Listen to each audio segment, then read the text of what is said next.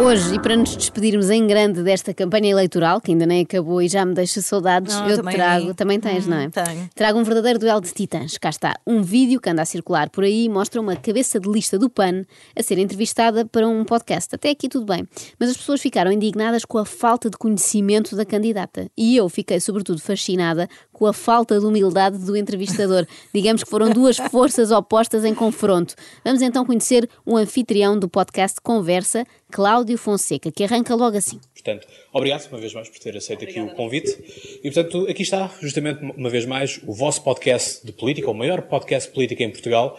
Como é que se medirá isto, não é? Para saber qual é o maior podcast de Portugal. sei. Será maior em número de episódios ou em popularidade? Será que vem um senhor do Guinness para medir e depois vai para o livro dos recordes? Bom, isto não é de espantar, porque já noutro episódio, Cláudio referia-se assim ao seu podcast. Eu, sim, política, porque em Portugal não há.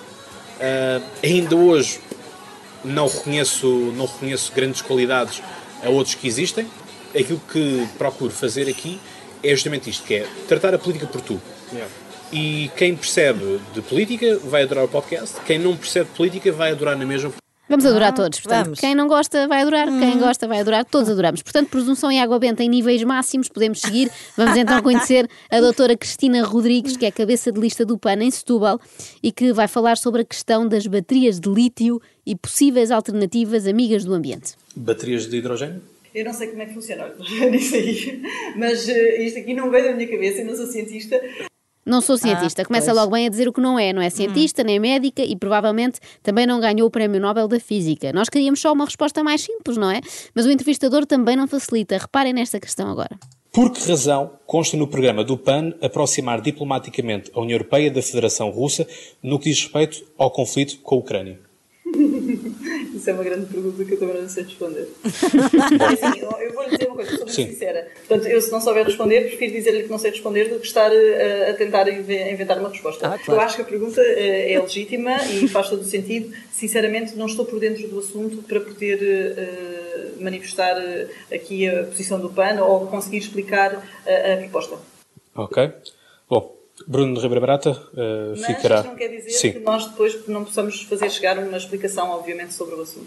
No PAN tem muito esta mania, não é? Já o André Silva, quando não se lembrava de um defeito de António Costa, disse: Eu depois posso responder mais tarde, eu não não, é? lembro agora concretamente, Eles fazem depois o trabalho de É. casa e voltam. Não, ainda não perceberam bem o conceito de entrevista no, no momento. Ah, mas Cristina Rodrigues, pelos vistos, quer ser a primeira política que diz sempre a verdade, não é? Ela foi muito honesta, ah, não lhe auguro grande futuro. Bom, agora vamos para um tema que a Cristina, à partida, domina um bocadinho melhor, que é a soja. A questão da soja está muito associada à produção animal, na medida em que eh, 90% da soja produzida é para alimentar animais. Os campos do Brasil dirão o contrário. Não, os campos do Brasil dizem precisamente isto que eu estou a dizer. Aliás, é uma das principais eh, causas do desmatamento da Amazónia.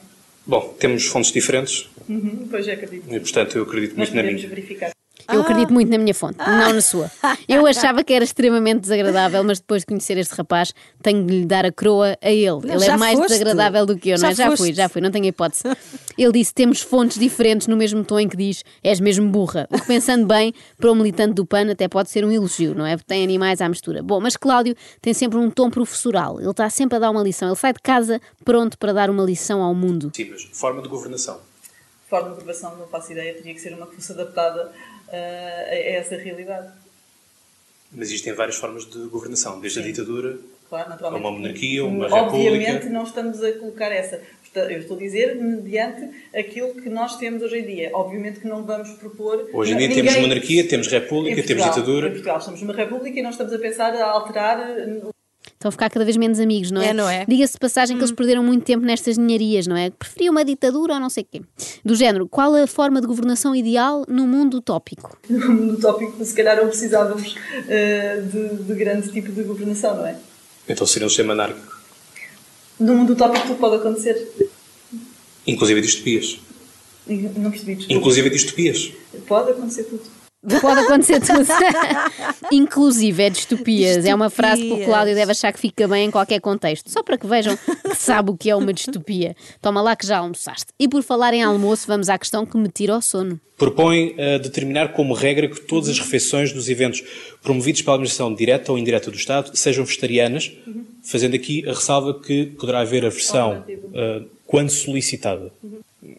Quer dizer, não sei quem é que no meio de, da fome vai dizer eu quero e portanto eu tenho que ter carne, não tenho que ter peixe no meu, no, no meu prato no meio da fome. Mas Portugal não se vai transformar na Somália, calma, não estamos a falar de gente que passa fome. Estamos a falar de gente que vai a almoços do Estado e que de manhã comeu umas torradas, um galão, um bom bocado, não é? Parece-me que estão em perfeitas condições para solicitarem o prato de carne. Uh, nós uh, temos sempre que solicitar eh, a alternativa, inclusivamente o, o deputado André Silva, em todos os eventos oficiais onde ele vai, ele solicita a alternativa e é-lhe sempre atribuída. Portanto, aquilo que nós estamos a dizer é simplesmente alterar a regra.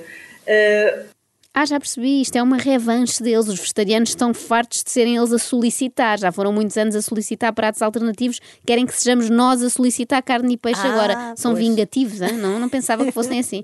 Mas o Cláudio também faz tudo para picar a Cristina, inclusive é isto. Uh, passamos à próxima questão, que, se não me engano, são quatro de uma só vez. Quatro? Para, exatamente. Portanto, matamos quatro coelhos de uma só cajadada. Bem. Escusada esta é, expressão, não é? Tem ali uma senhora muito amiga não. dos animais, foi mesmo para magoar. Isto, na verdade, não é uma entrevista, Carla. Isto é uma batalha. E quem vai à guerra dá e leva. Reparem na reação do Cláudio quando a doutora Cristina diz que o PAN promete uma maior valorização dos trabalhadores que façam trabalho por turnos. Mas isso materializa-se em quê? Materializa-se em quê? Esta última... Sim, tudo isso, porque estar a enunciar as leis, mas não dizer o que é que elas vão fazer. A pergunta foi que... Porque é justamente essa. Não, quando, quando os partidos, quando os coloco, justamente, eles uh, desenvolvem as, as leis as propostas de lei que Sim. querem apresentar. Por isso é que eu estou-lhe a perguntar. Várias. Uh... Não, enunciou, deu títulos. Uh, ok, não, vamos valorizar. valorizar valo, não, não, ouça, valorizar os trabalhadores, eu posso valorizar os trabalhadores aumentando um euro. Isso é valorização dos trabalhadores. Por isso é que eu estou a dizer. Nós, concreto. Portanto, concretamente, nós não dizemos qual é que é o valor dessa. Uh, portanto, qual é que deve ser o aumento no valor hora, por exemplo, de, de um trabalhador. Mas falam do aumento do salário mínimo nacional. Falamos do aumento do salário mínimo nacional, acho eu. Não tenho a certeza. Eu tenho a certeza. ah, pronto. Bem, eu não sei quem é que leu mais o programa, se sou eu ou se é a cabeça de lista por Setúbal. Isto também se torna assim um pouco difícil para quem está deste lado também de... Não consegue trabalhar. Não, eu consigo trabalhar porque eu sou bom naquilo que faço. Ah, não posso. Ei, não, ei. não. Isto é mesmo uma batalha a sério. Para já, defender a Cristina, não é? Porque anda por aí a fazer campanha. Às vezes uma pessoa não tem tempo de ler o programa do próprio partido. São muitas páginas, não é? E tem que andar pelo país.